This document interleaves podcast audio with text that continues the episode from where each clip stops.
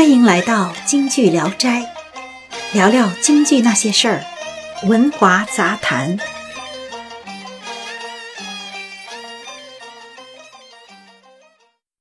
亲爱的戏迷朋友，您好，我是小军。今天呢，我们来聊一聊魏海敏、史一红、李胜素，谁的梅腔味道足？大家闺秀小家女是对中国封建社会女性品行的描述，所以在京剧舞台上，能把大家闺秀那种刻在骨子里的高贵优雅和娴静犹如花照水、行动好比风拂柳的小家女的自然纯真，完美的演绎出来的，也只有梅先生了。大家闺秀，顾名思义。富而不骄，贵而不矜，浑身散发着儒学传家的文化气质，像醉酒的贵妃那种雍容华贵的气质，也只有梅先生才能把握好。下面大家可以对比一下梅兰芳、张君秋、史一红、魏海敏、李胜素演唱的《霸王别姬》里的一段。请听梅兰芳演唱的《霸王别姬》选段。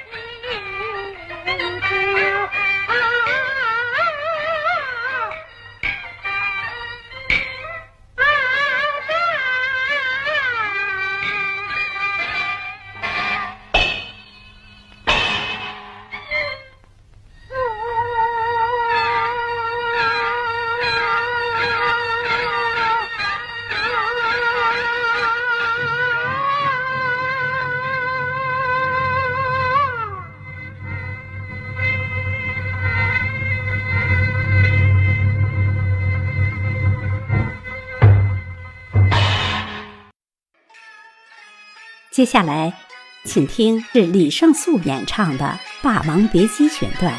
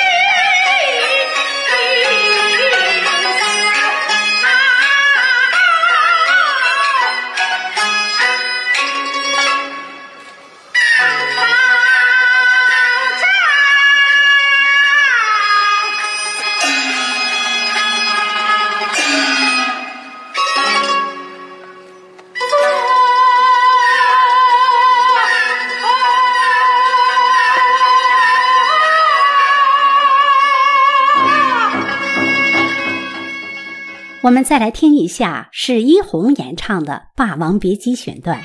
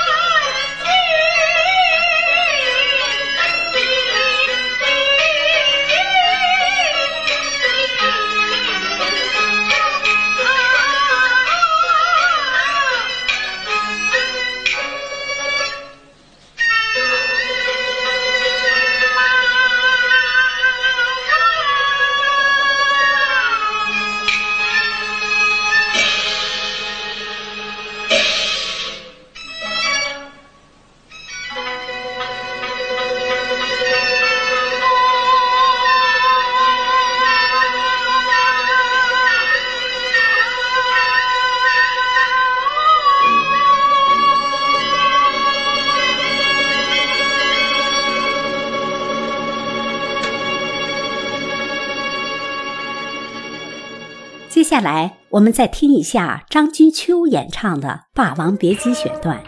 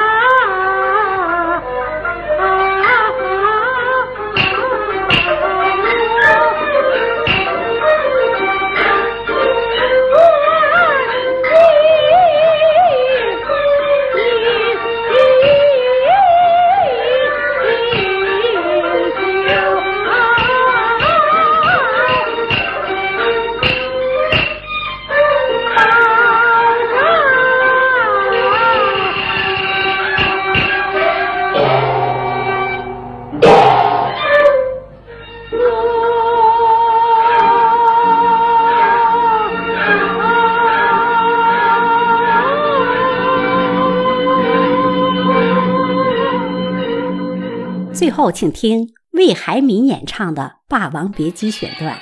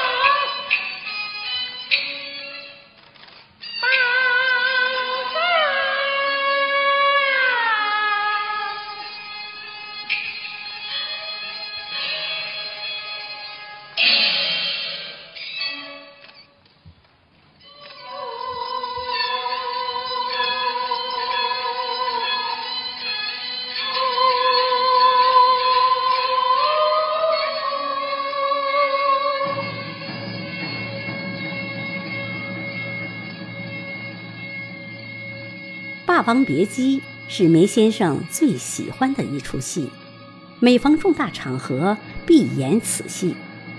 杨小楼、金少山、刘连荣等大咖都和梅先生配演过霸王。这部戏中的虞姬是一个善良、有见识、有感情、坚贞不屈的女子，她向往和平，厌恶战争。他看到战争带给百姓的是妻离子散，战场上遍地尸骨，让他心痛不已。所以梅先生出场时的亮相，仅是略一皱眉，把右手缓慢地举到了头上方四十五度角，这就是虞姬那种忧心忡忡的情怀，不难于形色了。反观李胜素的出场亮相。两只眼睛像一千度的电灯泡，明亮照人，却没有表现出人物内心。又把手猛地举到了头顶，就仿佛样板戏里人物一样，充满了英雄气概，却失去了虞姬这个人物的内涵。梅先生在这部戏里为虞姬设计的动作是点到为好，动作不能过了，更不能不够。因为虞姬虽身居深闺，但她幼习书剑，且多年跟随霸王东征西战，所以在她身上要看出沙场生活的痕迹，以及文中有武的英姿气概。所以梅先生的舞剑是非常有特色的舞蹈，不仅要舞姿美，最重要的是掌握舞剑时的内心。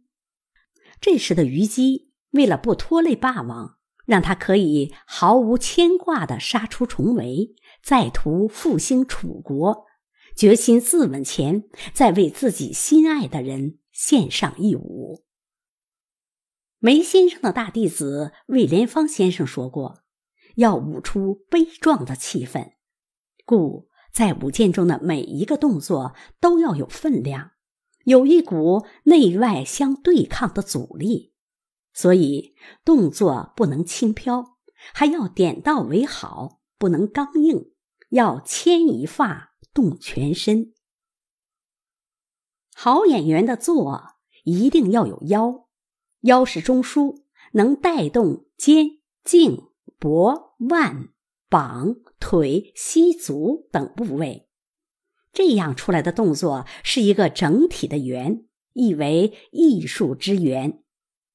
细心的戏迷可能感觉到了，魏海敏和史一红都有扎实的基本功，也充分理解了梅先生点到为好的形体动作，不是单纯的摇头晃脑，而是用腰带动全身的柔慢动作。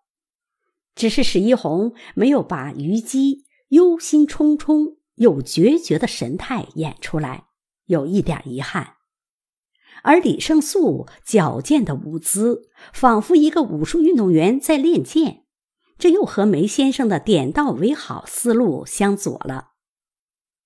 由于梅先生善歌舞，并且得益于昆乱不挡，基功扎实，既能演闺秀、贵妇，又能表演渔女、村姑。称得上是浓妆淡抹总相宜。他能准确掌握剧中人物的身份、气质、思想、感情，美于演唱，又能恰当的运用声情口吻刻画人物，使人感受到娓娓悦耳、美不胜收、中正平和的艺术声腔。所以，梅先生经常对学生说：“唱的要像说的。”念的要像唱的，虽是短短几个字的教诲，却透着梅派精华。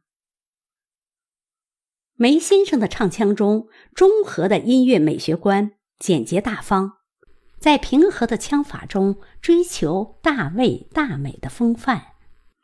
乍听梅腔平易无奇，仔细品味则韵致无穷，奥妙无限。